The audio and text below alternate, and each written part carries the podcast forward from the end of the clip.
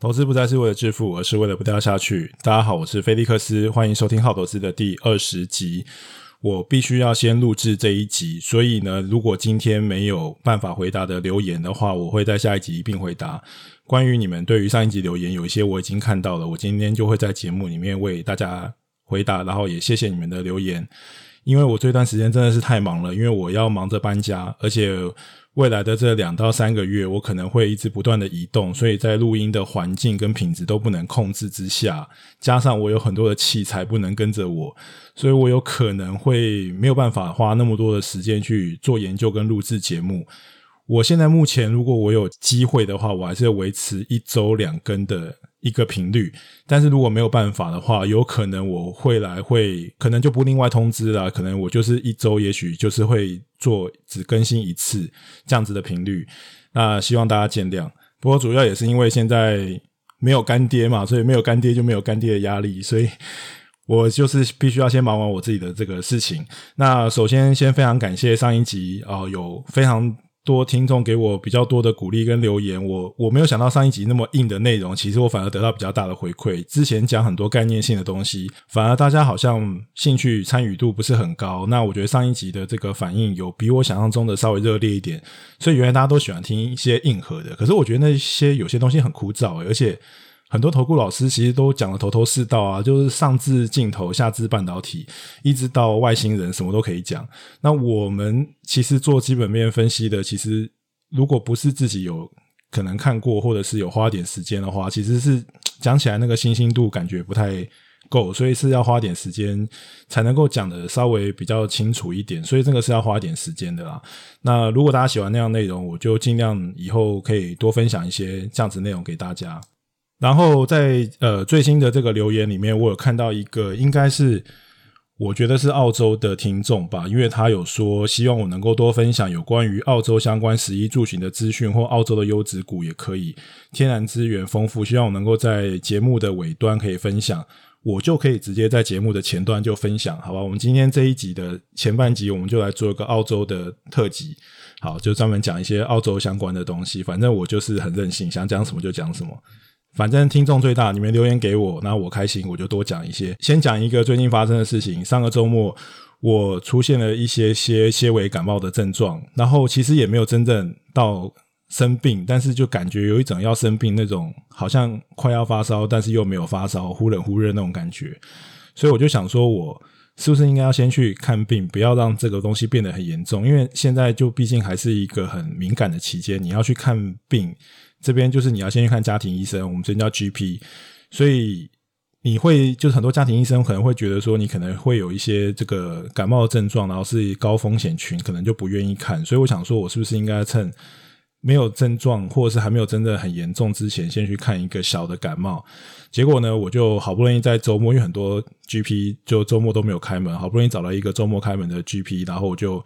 进去看。那进去看了之后呢，这个。他就问我说：“你有什么症状？”我就说：“我有一点感冒症状，但其实我还没有真正的发烧。”然后那个护士一惊，就说：“你赶快去隔壁的那个巷子的另外一间 clinic，就是另外一间诊所去看看，然后赶快叫我赶快走开，然后给我一张地图，然后我就跟着这个地图，然后就走到另外一间，然后找到另外一间之后，那里面就是用那个就是线都围起来，然后每个地方都是有按照社交距离画的，就是贴上那个叉叉，然后就说你不要动。”你就在那边输入你的资料，然后要注册啊，什么什么有的没有的。然后我就在那边，因为我是 walking，就是我是没有先预约挂号的，所以我就在那边等。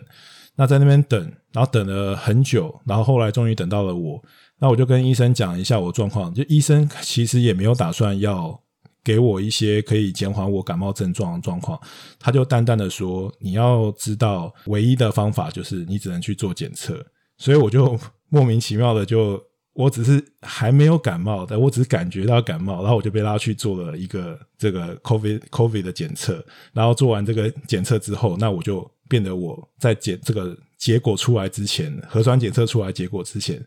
我就要自我隔离，所以我就莫名其妙做必须要自我隔离二十四小时，一直等到这个呃结果出来为止。那当然这个结果出来当然是没有没有什么事情，但是。就都妈的，我最后还是没有拿到药啊，然后我感冒也没看成啊，妈的，我到底为什么白折腾了一场啊？我必须要讲的就是，我认为澳洲的防疫是真的做得很好啊。因为虽然现在他们一直都还是微微有一些案例，但我相信澳洲的这个检疫能量是非常的高，而且我觉得那一个数字是可以相信的。我觉得台湾之前可能为了要不要普筛这件事情，正反两方都吵翻了。我相信。每个地方都有他们自己的专业判断，我就不去做什么评论。但是我觉得唯一的一个就是，我觉得在检测的方面，因为毕竟还是有很多人他是有一些检测的需求。那我觉得就是台湾那个检测的这个费用，我觉得应该要再更低一点，因为其实，在澳洲这个检测是不用钱的，而且其实你就算不是具有澳洲身份，你只在这里的这个居民，其实也是免费的。那他们其实是是非常从严在做检严格的检验，也就是说，如果你只是一个感冒的症状，但他们怀疑你可能。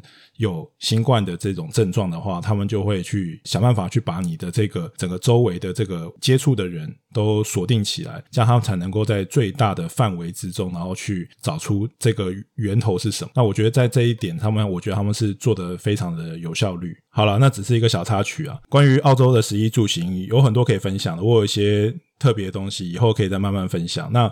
我觉得今天可以分享一些股票啦。我自己其实是。没有在投资澳洲的股票，那原因有很多。第一个就是之前有讲过，澳洲是有一个资本利得税的，而且澳洲的交易成本非常的高。澳洲交易成本高到，如果你去券商开一个户，你去做一个交易，那个交易成本是你做一次交易就要十九块澳币。相当于就是差不多四百块台币，这费用很高诶，这是很惊人的费用，我都不知道这到底是要怎么跟别的人竞争。如果你去找一些比较便宜的券商，好像像 SelfWealth 这样子比较便宜的券商，其实好像最便宜也差不多是九块十块澳币，就差不多是两百块台币一次交易这样子的金额，我觉得这个交易成本太高了啦。然后，而且我自己本身是科技股专长，所以。当然，就是美股的有两只脚的千千万，我就干嘛找三只脚的呢？那。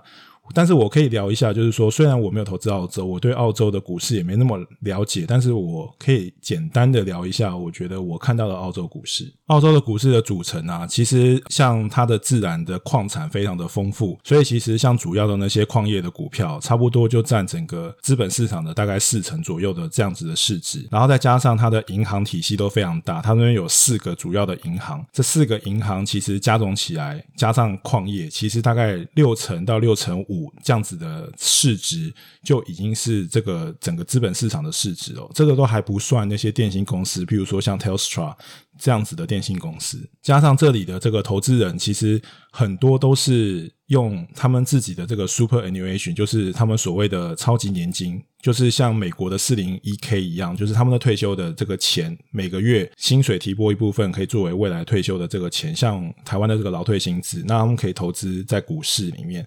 可是他们去投资的这个钱，其实他们可以透过一个这个 super 的这个放去投资这个股市，所以其实他们那个股市相对来讲是 super 是占一个很大的部分，也就是说他们的股市相对来讲是相对的比较稳定，而且他们对于国外的需求是很低的，像在澳洲对外的这个海外的这个证券的需求。大概只有占他们整体投资额的十 percent，也就是说，澳洲的人他们想要投资的只有想要投资在他们自己的国家，只有十个 percent 的钱他们会想要投资在海外的市场而已。所以，他们其实对于这个别的国家的这个股市跟他们的生活其实是没有什么很正面的连接。那既然你看到矿产，然后金融就已经占这么大的市值。然后，如果你提到澳洲，你能够想到自然就是房地产、留学、观光这样子的类型的股票，所以自然你可以想象，在再加上公共的这个建设，你就可以想象，其实真正科技股占澳洲的这个市值的比重是非常的低。那我自己认识的澳洲的股票并不多，但是。我自己有觉得有几个比较有趣的股票可以跟大家分享，一样啊，我只是分享我觉得比较有趣的股票，不包括任何投资建议啊。那免责声明我就不念了，反正大家知道我意思。第一个股票就是我觉得算是澳洲这几年比较标的股票，就是 Afterpay 啊，Afterpay 它其实是一个分期付款的一个系统。当你去很多人现在去购物的时候，你会在付钱的时候，他会问你说你要不要透过 Afterpay 去做支付。那 Afterpay 它提供一个四期的免息的分期付款的方式。那所以消费者的话，它可以有一个类似像信用卡分期付款，但它是免息的，所以它可以递延它的付费的一个服务。那 Afterpay 这样的公司，它是。怎么样可以赚钱呢？他赚钱的方式有两种，第一种就是他跟这些商店收钱，他不跟消费者收钱，他跟商店收钱。譬如说这些商店，他可能收到这个钱的时候，他是一个应收账的状态。那通常应收账可能这个账期可能很长，譬如说九十天、一百二十天这样子的应收账，如果你要付员工薪水，你可能来不及。譬如说你可能六十天就要付员工的薪水。你就必须要有一个现金的需求，所以有一些公司，他会为了要付员工薪水，他必须要把这个应收账拿去跟银行去做抵押。那银行去做抵押的时候，银行只会给你九十五块，比如说一百块应收账，银行只会收给你九十五块，因为应收账是有风险的，就这个钱有可能会收不回来，就大概类似这样子的概念。那 Afterpay 的话，就是。它一样，就是它等于是借钱给消费者，那你等于是这个商家是可以立即可以得到钱的，但是相对来讲，就是商家是付四块钱给 Afterpay，也就是说。比起传统，他把这个应收账拿去跟银行换现金，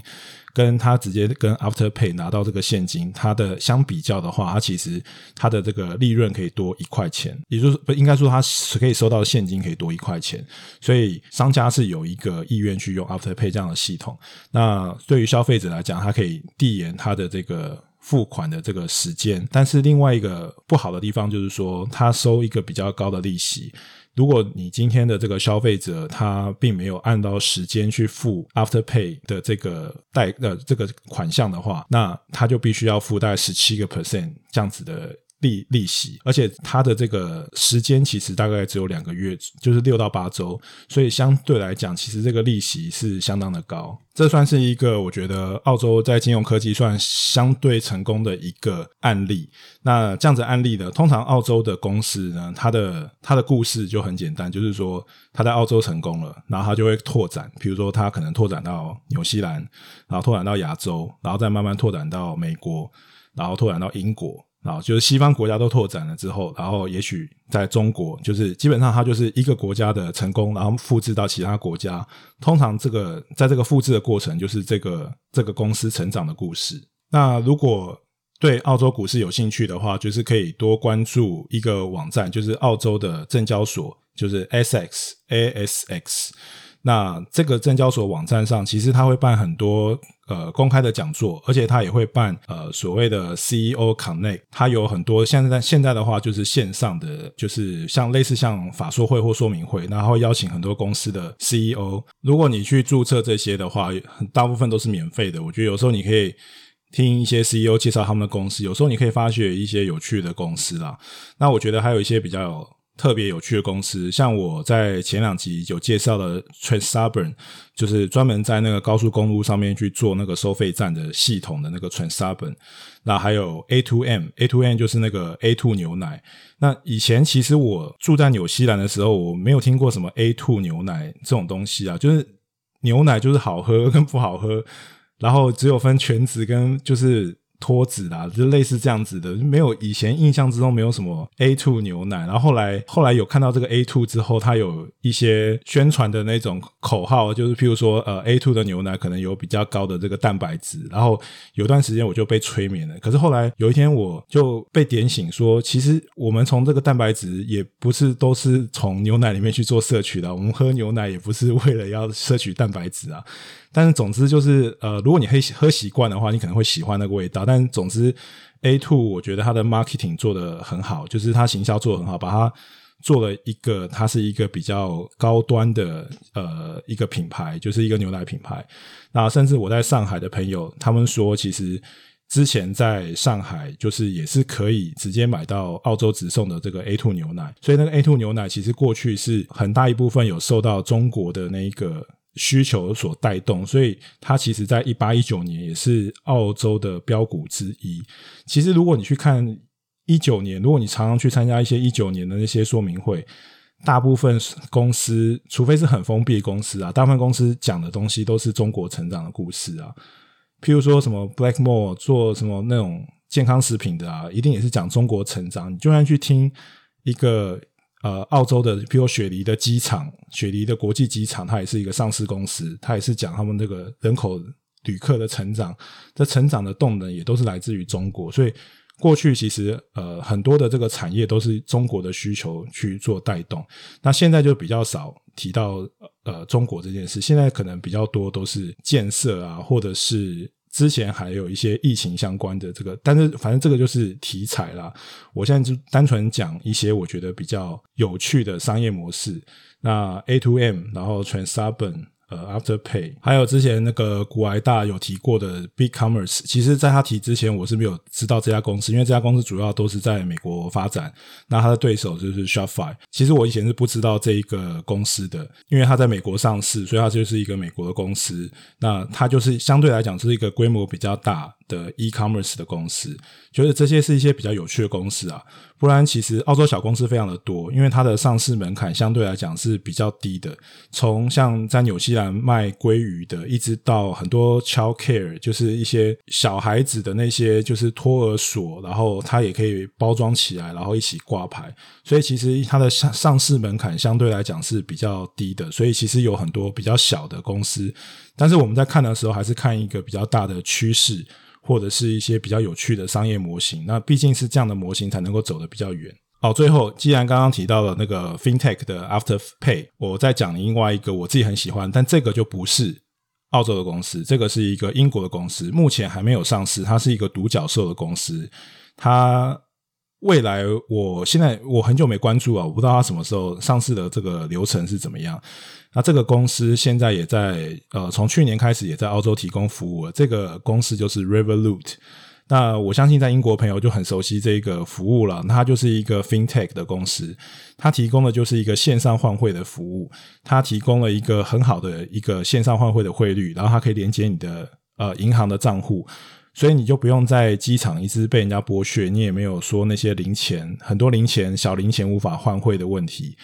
那你要怎么去提领这些钱呢？这些钱就是他有他自己发行的呃信用卡，他跟 Visa 合作的信用卡，所以你就可以透过这个信用卡呢去做消费。那它这个线上换汇就是可以连接你连接的这个银行账户。那如果你不用的话，你就可以把它换到别的那个币别。我没有收什么业配啊，我只是觉得这个服务就是。算是我觉得有打到传统的银行，而且我觉得它是真的有帮助到呃消费者，是真的是有解决到消费者的一些痛点，尤其是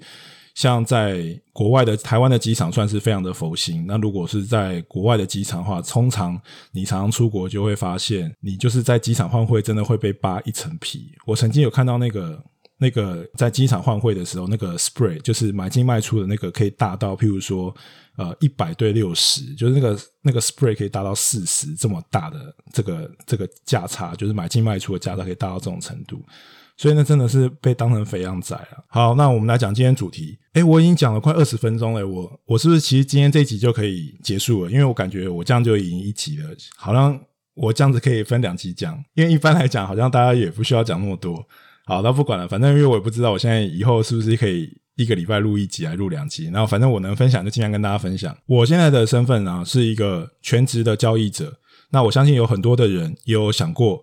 我把工作辞掉，我要去做个全职交易者。但是我是因为某些原因，所以我是被迫做的全职交易者。那全职交易者跟专业交易者是不一样的事情哦，因为你。全职交易其实你只是整天在做交易，或者你整天都在做投资，但是它不一定代表你就是专业的。专业跟你的自己的喜好还是有差的。有一句话就说嘛，不要拿你的喜好去挑战别人的专业，不一定说你自己就一定无法战胜那些专业的人。但是我觉得今天这集，我透过我自己的观察，因为我以前也不是做操盘人出身的，但是我透过我自己的观察，我去大概归纳几点，我觉得。呃，专业的操盘人跟一般的，好，包括我自己在内的差异，好，这种散户的差异到底在哪里？首先，我先来分享一段 How Marks 对于现金为王的看法哦。他认为现金为王，通常是在很极端的状态之下，你才会做现金为王的这个策略，因为你满手现金会衍生出三个问题。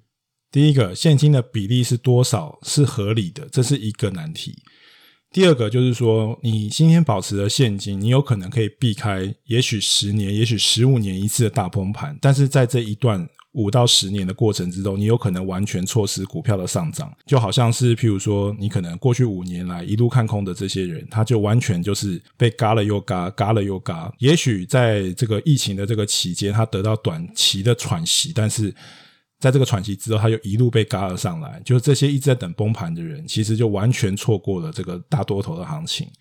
那最后一个就是你卖掉了之后，你又要用什么样的价位买回？我觉得这是一个非常重要的难题。所以简单讲，就是没有人可以预测股价的波动啊。你想要买在最低点，卖在最高点的投资人，到最后都会发觉这个代价极其昂贵。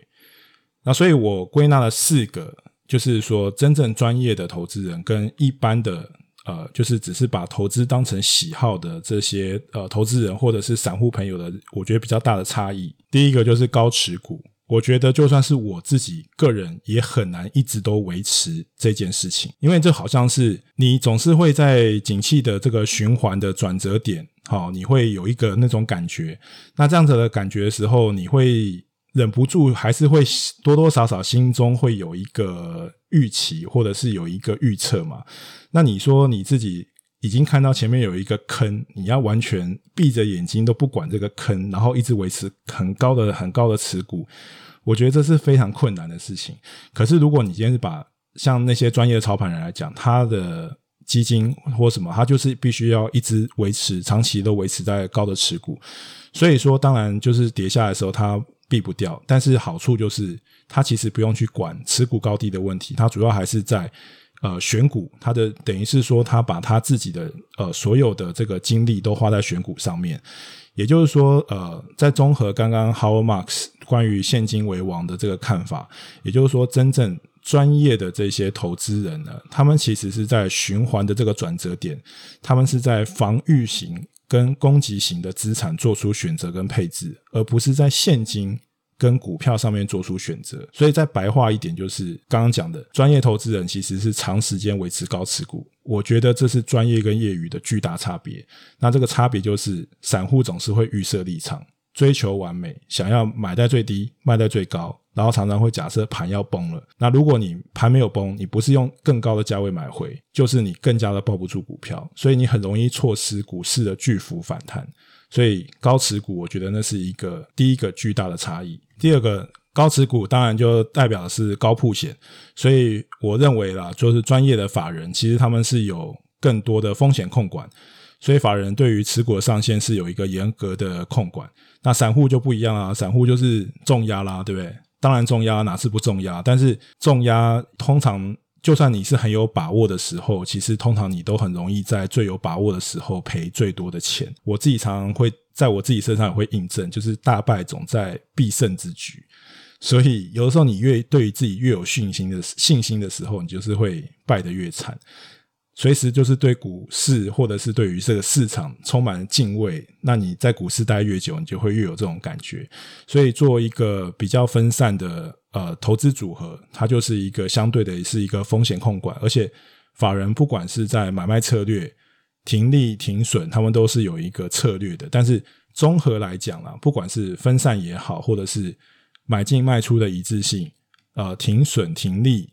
这些全部综合起来，就是我认为专业的这个投投资人，他有一个比较高的风险控管的策略。那第三个就是资本的量级。那我在前面的过去很多集面也常讲，我觉得初入股市的人，或者是你进来股市一段时间，蹲在那边看很多的人讲他们自己的这些心法的时候，一定会有一个很大疑惑，好像每一个人讲的都是对的，但是呢，你自己去做的时候，发觉好像第一个你很难去复制别人的这种策略，第二个就是好像每一个人都讲的都是头头是道，但是呢，好像又互相的矛盾。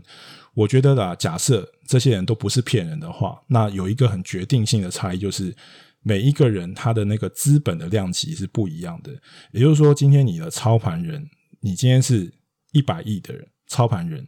跟你今天只是做一百万的交易，就是你钱只有一百万，跟一千万，跟十亿，或者是一千亿，就是不管你的这个资本量级。差了几倍，这个会造成一些你在投资上面的一个很大的一个差异。假如说你今天是一个一千亿的一个操盘，一百亿好了，一百亿的一个操盘人，那很多很小的股票你根本买不到多少，你就买到涨停了，而且你根本买不到足够的量，所以你就不可能去挑那些很小的股票，你也不可能重压那些很小的股票。可是如果你今天是一个比较小的资本的这个钱，你当然很容易会创造一个比较高的就是报酬率。所以说，你要把这些报酬率全部都放在一起看，其实是不是一个很公平的比较？那最后一个就是压力。那专业的投资人呢，他输赢都是别人的钱，也有可能是因为他都输赢别人的钱，所以他相对来讲没有什么压力。但同样的，就是有一个无形的压力，不断的监督他的绩效。那散户都是用自己的钱操作，他的压力相对来讲只有单纯的赚跟赔，他是不用对别人对别人负责，但是他有可能也比较容易被自己的情绪左右，而且就是他有可能比较对自己稍微宽松一点。很难说，也有可能是因为你都是赔自己的钱跟赚自己的钱，你压力比较大；也有可能是因为你抄的都是别人的钱，那有些人对别人的责任感就比较大，所以就是就是他的反而背负了这个责任感会负重、负重、负罪感，赔钱的时候的负罪感会更重一点。但是总之啊，我觉得不管你的个性是怎么样，我自己的衡量标准就是，我觉我认为这个压力其实跟钱是成正比的。这个钱越大，其实压力应该就是越大，所以我认为这是呃，这个其实跟上面一个资本的量级也是有点连结的。也就是说，当你这个资本量级变大的时候，相对来讲，你面对那个压力的那个层次也有点不太一样。好，今天要讲的东西就这么多了啦，反正闲聊二十分钟，干货只有十分钟，但是呢，我觉得。大家可以去往这个方向去思考一下，就是说你自己的操作呢，跟真正那种专业的操盘人的那个差异在哪里？不是说你一定要完全去复制那样子的操盘方式，因为你也不一定是你真的变成那个操盘方式，你就一定能够绩效会有所提升。我觉得投资还是要找到一个最适合你个性的方式。可是毕竟大家都是在这个市场的玩家，我觉得要。了解你的对手们跟不同属性的人，我觉得这也是一个很重要的一件事情。那今天跟大家做一个分享。那如果你喜欢我的内容，不要忘记给我五星订阅加分享。那最后一件事就是节目一开始讲的，我之后的几个礼拜，应该是两三个月都会非常的忙碌，所以我就尽量维持我更新的频率。但是如果不能够维持的话，就请大家多多包涵喽。那谢谢大家，那我们就下期见，Love and Peace。